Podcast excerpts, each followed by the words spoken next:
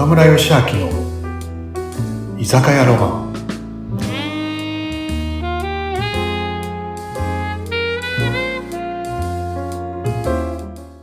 はい。皆さんうなみさん今日もこんばんは。今日もいらっしゃい。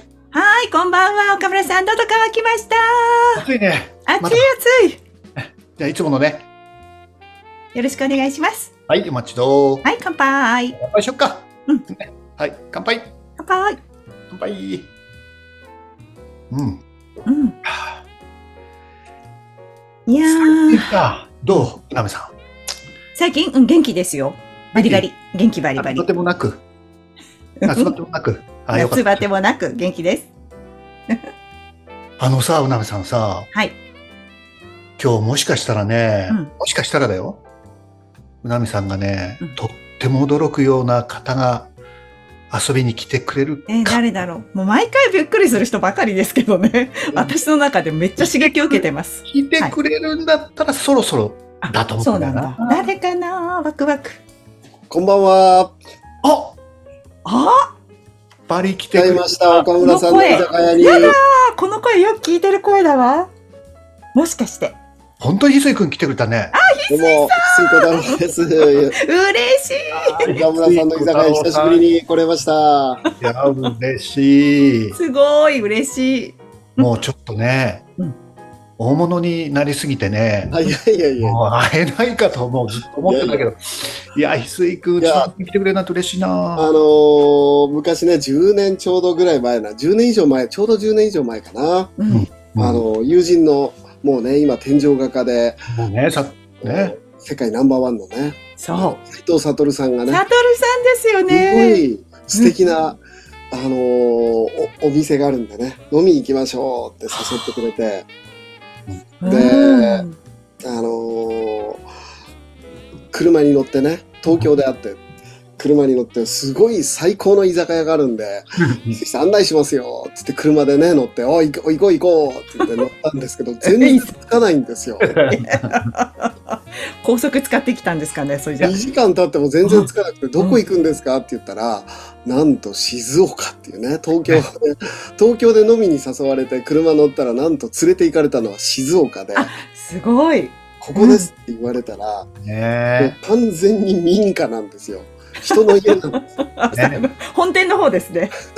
うんうんうん。そうなんだ。でここって完全に人の家じゃないですかってもうね玄関もあってで玄関のところに直径1センチぐらいの小さい穴が3つあって光が差し込んでるから覗き込んだらうん「元気に営業してます」って書いてあるんですよね。ねあ、よくすごい覚えてらっしゃるんだ。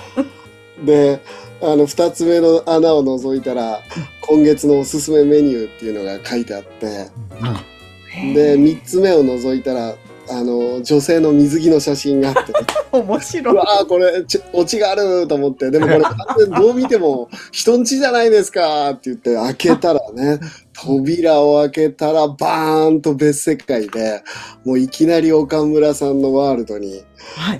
何なんですかこの居酒屋まあその当時まだ岡村さんのこと知らなかったのではい。そうだったね。何なんですかこの居酒屋はっていうところがあのスタートだったんですよね。あよく覚えてらっしゃる。そう、僕はね翡翠くんの本は大好きでね、10年前だからね、あの、それこそ3秒セラピーをね、はいあの、社員全員で読んだりね、もうファンだったからね、もう悟くんが翡翠くん連れてきた時のは大感動でね、うん。よく、今でもよく覚えてる。あで、翡翠くんがね、僕の方も読んでくれたの。でね、そう。で、岡村さんサインしてください。あの、翡翠くんにサインしてくださいって、うなみさん、すごくない？あ、すごい。それはすごい。ね、そういうこともあってね。で、翡翠くんね、僕のこともね、あの、常識を疑うことから始めようって本に書いてくれたりしてね。ちょうど10年前のその一番最初のインパクトがものすごく大きくてはい。ね感動して入り口のない居酒屋っていう形でねうん、あの書かせてもらったんですよね。そうなんだよね確。かに。ええすごいですね。それから、うん。あれから、翡翠くん10年前っていうとさ、はいあの時は本は何冊あの頃も結構もう出てた？10冊くらい出てた？10年前10年、まあ、なんだかんだ言って、作家生活18年ぐらいになっちゃったんで、そうですあか。もう今70冊ぐらい書いてる。70冊ですよ。すごいですよね。70。70ぐらい書いちゃったんで、当時は何冊ぐらいだったかちょっと覚えてないですけど。ねでも、ここのとこまたすごいもんね。いや、今す最近はね、YouTube 名言セラピーがすごくすごい、増えていて、そう私、翡翠さんのことはかなり友人が何年前かな、5、6年前に、翡翠ユニバに入ってる、翡翠さんのサロンに入ってる友人がいて、うん翡翠さんワールドをすごい語ってた人がいるんですよ。で、翡翠さんのお名前は、はい、すごい存じ上げてたんですが、全然、あの、触れ合うことがなくて、それでもやっぱり私も、そう、YouTube ですよね。名言セラピーの YouTube が。もうそれがもうヒットして、私たちのその勉強会でも、翡翠さんの勝手に動画を、あ、これ見てくださいみたいな感じでシェアされて、それについて語り合うっていうこともやったんですよ。あ嬉しいですね。うん嬉しいあの特にこう短めでこう見せてくれる。あれは今は週4回ぐらいですか？アップされるの。えっと、週5回配信してますね。はい。うんであの、火曜日と水曜日以外は、あの、毎日営業してます。すごいですよ。火曜日っていうのは火水だから、火とみ火と水で火水になるから、火水の日だけ火水がお休みさせてもらうって感じでそういう意味なんだ。いや、でも、すごい、ね、岡村さんもご覧になってると思いますけど、かなり凝ってますよね、あの動画。で、しかもなんかちゃんと導入があって、こう展開があって、オチがあって、で、ちゃんとその翡翠さんのちょっとクスって笑えるようなところもあって締めるみたいな、もうしっかり構成もされてるし、なんかね、見入っちゃいますよね、あの動画。すごいと思います、私。あの、まあ、本ももちろん人生をかけてるんですけど、まあ、作品作りは、あの、僕はもう作品作りが一番の趣味なので、まあ、本にしろ、YouTube にしろ、もう、あのー、もう全力投球してますね。うん。なんかね、翡翠くんさ、今日せっかくなんでね、はい。方がもうさ、翡翠くんのこと、YouTube も本もい良すぎてね、なんかお話ししたいこといっぱいあるんだけどさ、うんなんかね、俺あの話しても、翡翠くんさ、あのね、俺はもちろんね、もう、南さんもお顔知ってるんだけど、普段顔って出さないじゃない？あ、そうですね。うん。あの、本名もあんまり言わない？あ、言わないですね。あの、まあ、翡翠小太郎は、まあ、ペンネームなので、ね。ああの、翡翠小太郎になったエピソード、俺、俺意外と、あのエピソード意外と好きで、そうです。なんで、それちょっと翡翠君、なんで翡翠君になったのか、ちょっと 皆さんに言え教えてくれる？そこ、あの一番しょうもない話なんですけど、大好き、大好き、大好き。大好きなんですか？それは、ちょっとね。聞きたい、聞きたい。本当あの、しょうもない話で、あれなんですけど、あの、あの、作家になるにあたって、はい。あの、ペンネームを決めようと思った時に、あの、友人がすごく、すあの、当時占いが大好きではハマってて、とにかく当たる方がいるって噂を聞いたんですね。うんうんで、あじゃあその方にね、あの、ペンネーム考えてもらおうと思って、あの、行ったんですね。で、僕はお世話になった恩師のご夫婦がいて、そのご夫婦はその、子供が生まれたら小太郎っていう名前を付けたいって言ってたんですね、のご夫婦が。だからその、小太郎っていう名前は恩師のそのすごくお世話になったご夫婦なので、そのもう子供という思いで生きていこうと思って、その小太郎っていう名前は決めてたんですね。はいはいはい。だから名字はどうしようかなと思ってたんですけど、うんその占い師の方に、あの、勢いが止まらない名前をつけてほしいって僕は頼んだんですね。素晴らしい。そしたら僕の生年月日を見てくれて、あなたはその金属の名前をつけたら勢いが止まらないって言われたんですね。で、金属の名前って全く想像がつかないから、先生、金属の名前って例えばどういうのがあるんですかって聞いたら、あの、マグネシウムは金属よって言われたんですね。あの、女性の占い師の方なんですが、で、すっごい当たるって聞いてたので、そのマグネシウムって勢いが止まらないのか、マグネシウム小太郎にするとかと思って。でもどう考えても嫌なんですよ、心は。そうね。心は嫌だってるってるんですよ。心はそんなん嫌やって言ってて。うん。で、ただ友達からすっごい当たるって聞いてたから、マグネシウム小太郎にするといいのかなと思いながらも心は嫌やって言ってるから、先生にもう一回聞いてみて、先生、金属マグネシウム以外、例えばどういう名前、マグネシウム以外だったらどういうのあります？って聞いたら、アルミニウムも金属よって言われた。それもなんかね。うん。めちゃくちゃ面白い。アルミニウム小太郎かと思って。うわーでもな、この先生すっごい当たるって言うしな、勢い止まらない名前になるのかな、アルミニウム小太郎ってやった方がいいのかなと思いながらも、でも心の中では嫌やーって言ってるんですよ。やっぱ嫌や。いやいや、アルミニウム小太郎もマグネシウム小太郎も嫌やーって言ってて、もう先生に先生、もう金属諦めて、先生、金属以外で勢い止まらない名前ってないんですか？って聞いたら、即答であるわよって言われて、なんだろう、今度。あるんかいと思ったら、なんだった？そっちそっちを先に言ってくれと思って。あの、そしたら、あなたは、その、石の、鉱物の石の名前をつけても、勢い止まらないって言われて、石だったら僕は、その、新潟出身なので、うんうん。新潟ってその糸魚川っていう場所にね、姫川っていう川があって、翡翠の産地なんですよ、そこは。子供の頃、お父さんがよくその姫川に連れてってくれてたんですね。うんなのでお父さんとの思い出が僕にとってはもう翡翠の石なので、あ、石の名前つけるといいんだったらもう絶対翡翠と思って、それで翡翠小太郎になったんですね。なるね。面白いよね。ちょっと、翡翠くんがねうん、決心してたらね、今頃、あのーね、アルミニウム？そうですね。アルミニウム？小太郎になったかもしれない？僕がもっと素直な性格だったら、素直だったら。アルミニウム小太郎になってて。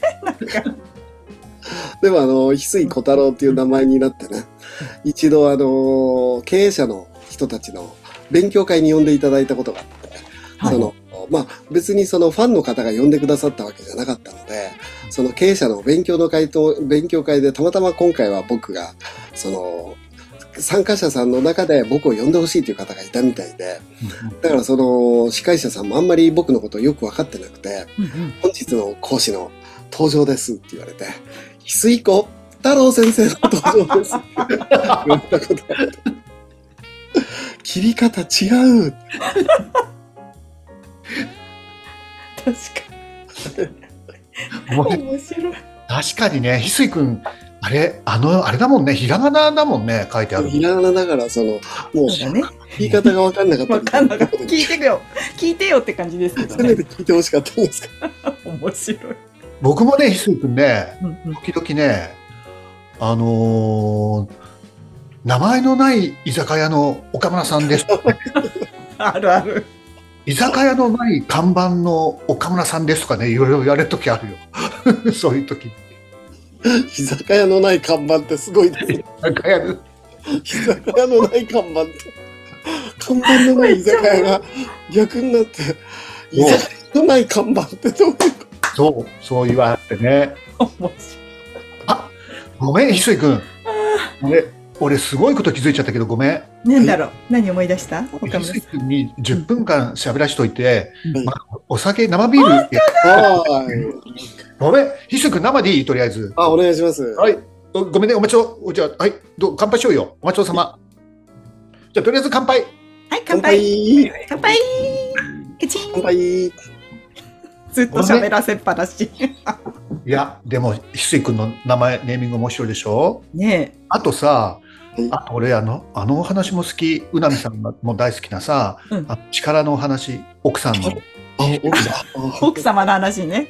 講演会でね、ちょっと聞かせていただきましたけどね。そうですね。ん。あの話もしてくれる？翡翠くん。奥様があっての翡翠さんって話ですよね。はい。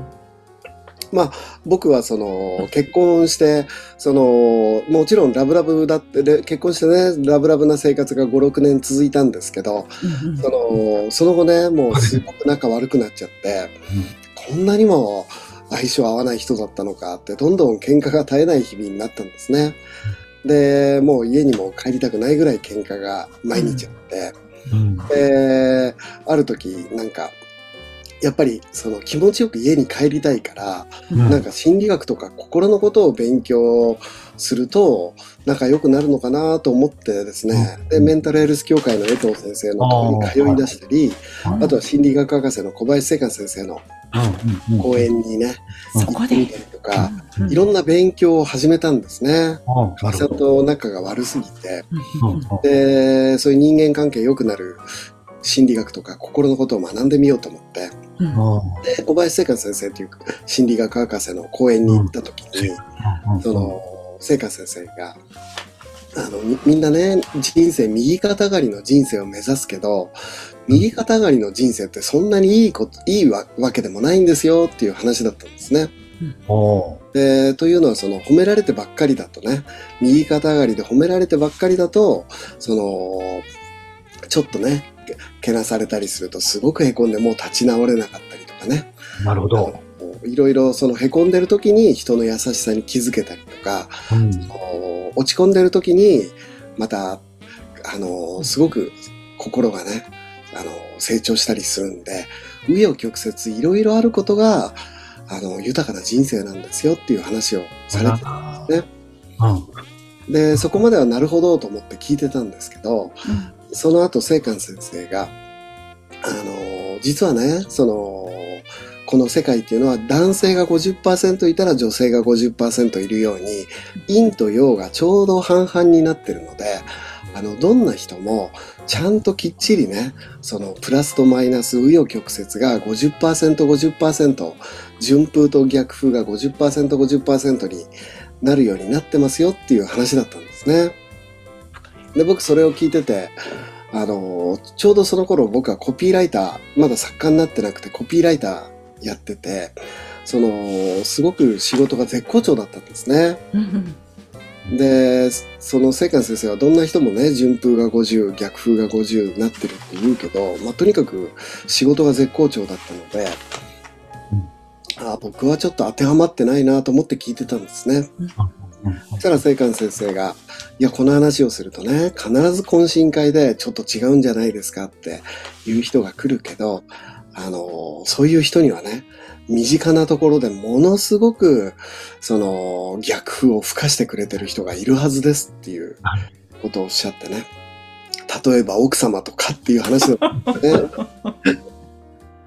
で、それはその人数の比率で50、50が綺麗に分かれるわけじゃなくて、エネルギーの比率で50、50になるので、身近な人からの逆風っていうのは、まあ、奥さんだったり、ご主人だったり、上司だったり、部下だったり、家族だったり、親だったりね、身近で避けられない間柄の逆風っていうのは、エネルギー値がすごく強いので、そのエネルギー、たった一人で、その、その50のエネルギーをね、あの、背負ってることがあるっていう話だったんですね。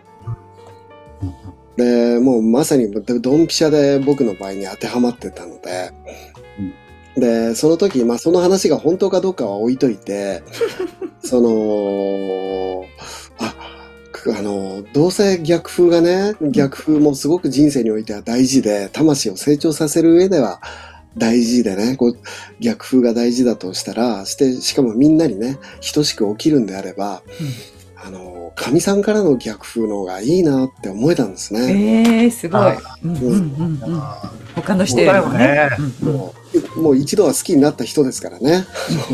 そうそうそう。そういうことだよねっていうね。深い。あああ、どうせそのね、成長の逆風っていうのがみんな必要であれば、あ、神さんからの逆風の方が俺一番いいなと思えて、うん。なんか上司から来る逆風とかよりも、うん。お客さんから来る逆風とかよりも、一度は好きになった神さんからの逆風が一番いいなと思えて、そしたらそのなんか、ま、逆風が来た時もなんか、あの、しかもね、その逆風っていうのは振り返れば追い風というか、その、その分ね、あの、他にその逆風が来た分だけ強い順風が吹くわけですから、うわこれ、他ですっごいいいこと起きちゃうかもなって思えるようになって、逆風で高く飛べるしね。そうそうそうなんですよ。で、高く飛べて順風でと遠くまで行けるしね。うんなるほど。それでね、あのーで、振り返れば、その、かみさんとの関係を良くしたくていろんなことを学んで、心理学とか心の世界をすごく学んだら、それがもう面白くなっちゃって、気づいたら本が70冊書くぐらい、あの、勉強しちゃったんですよね。だから、そういうこと振り返れば、あの、逆風の奥さんのおかげで作家になれたっていうかね。ああ、すごい深い。でも、ね、本当でも、そうだよ。そうだなと思うよね。本当にそうです。ね。ね。なかなかそういうね、切り替えがこう、下手するという世の男性でも、なんかこう家に帰りたくない奥さんがいるからとかっていう方もたくさんいらっしゃる中で、でもそういう切り替えができたって素晴らしいですね、翡翠さんね。結果としてね、うん結果としては良かったですね。聖寛先生のね、お話でやっぱね、あのね、あの、100%賛同されると天狗になってダメになる。はい。ね、100%批判されると、ね、潰されてダメになる。人が一番成長できるね、50%、あのね、賛同50%、批判50%っていうのだよね、翡翠君ね、きっとね。そうですね。それは、そうか、俺も、はい。あのななんだろう、比率的に、僕、翡翠君の話聞いて、はい。そうかって、50人の人に賛成って、あ、岡村さんってって言われて、50人、50人の人は岡村さん言うことわかるわかるよって言って、50人の人にちょっとそれ違うんじゃないっていう、そういう人数的なものじゃなくて、エネルギー的っていうことはね、僕、翡翠君の話聞いてね、うんあ、なるほどなってすごい分かった。なんか、うんうんうん数じゃないんだよね、これね。エネルギー。ねはい、エネルギー。もう、かみさんからの逆風、一番エネルギー高かったですから。容赦ない絶逆絶逆風が来ますから。でもこれ、本当、翡翠君のね、この話頭に入れとくだけで、なんか人生ね、絶対に、うんあそうだよなってね、そうすると、その逆風に感謝できたりするもんね。そうですね。順風の時は、もうそこに感謝すればいいしね。感謝すればまた感謝したいことがやってくるから、順風の時は感謝すればいいし、逆風の時は、もう逆風が来てしまった時はね、まあ、そんな風に振り返れば追い風っていうか、あの、そんな風に考えるといいかなとは思いますけどね。ねなんかね、いろんな本読んだりすると、こう、すべての人に感謝とかね、すべての出来事に感謝ってこう言うじゃない？でもそれ、はいあんまりよくわかんないじゃんね、若い時ってね。はいね、まあ全部が全部っていうわけにはいかないかもしれないけど、でも、でもきっとこういうことなんだよね。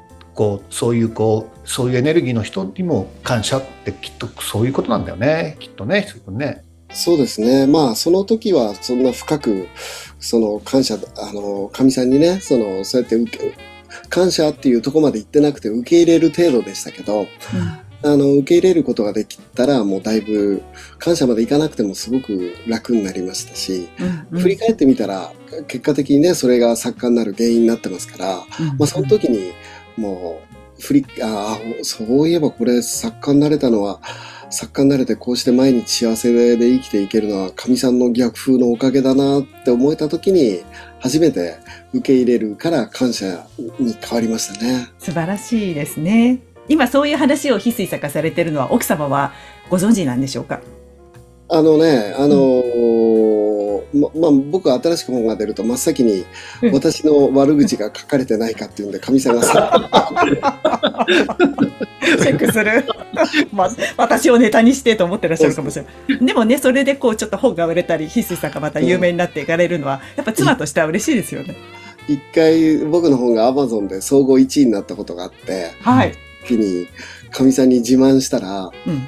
あの、見てくれお宅のご主人が今アマゾンでね、ジャニーズの写真集とか超えて1位って自慢しちゃったら、かみさんが、あんたがないんだろうが、家庭じゃ最下位でしょって言われたことそれすごい。もう、もう、すぐに忘れないようにと思って書いて、メールマガたそれも配信して、メールマガにでそ。の配信したやつが、たまたまその、ものの見方検定っていう本の中で、あの、本に書いたんで、書かれたんですね。で、かみさん、あの、あの、自分の悪口書かれてないかチェックするから、パラパラって見たとき、えー、私、こんなひどいこと言ったとかって。覚えてない。覚えてないんです。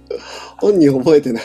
僕は言われてもうすぐメールマガジンに配信したから。面白い。あのでも、ひすいさんもそれで、イライラっとして、こう、口答えするんじゃなくて、そのメルマガで書いて発散するみたいなところがある。いや、もう僕はね、もう逆風は、その、追い風っていう風に分かっちゃってるから、うん。全てはネタでね。それに面白いねっていう。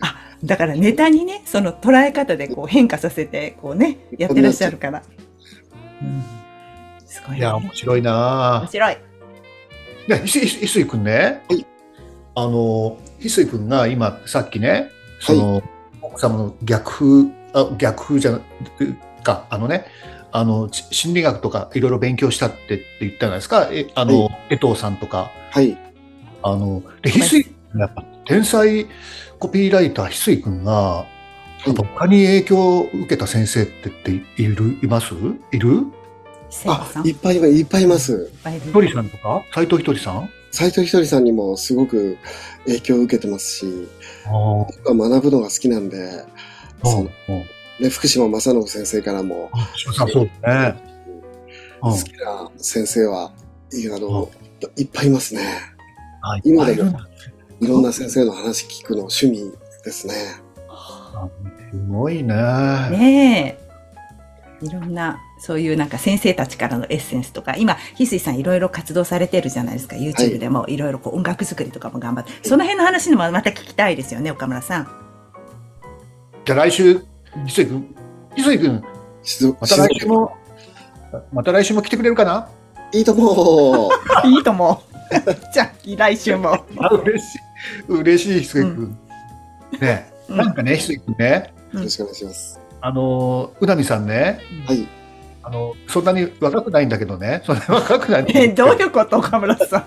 そんなに若くないんだけど、あの、一応シンデレラで、シンデレラでうん、あの、今日中に帰らなきゃいけないからね、ぼちぼちね、帰らなきゃいけない。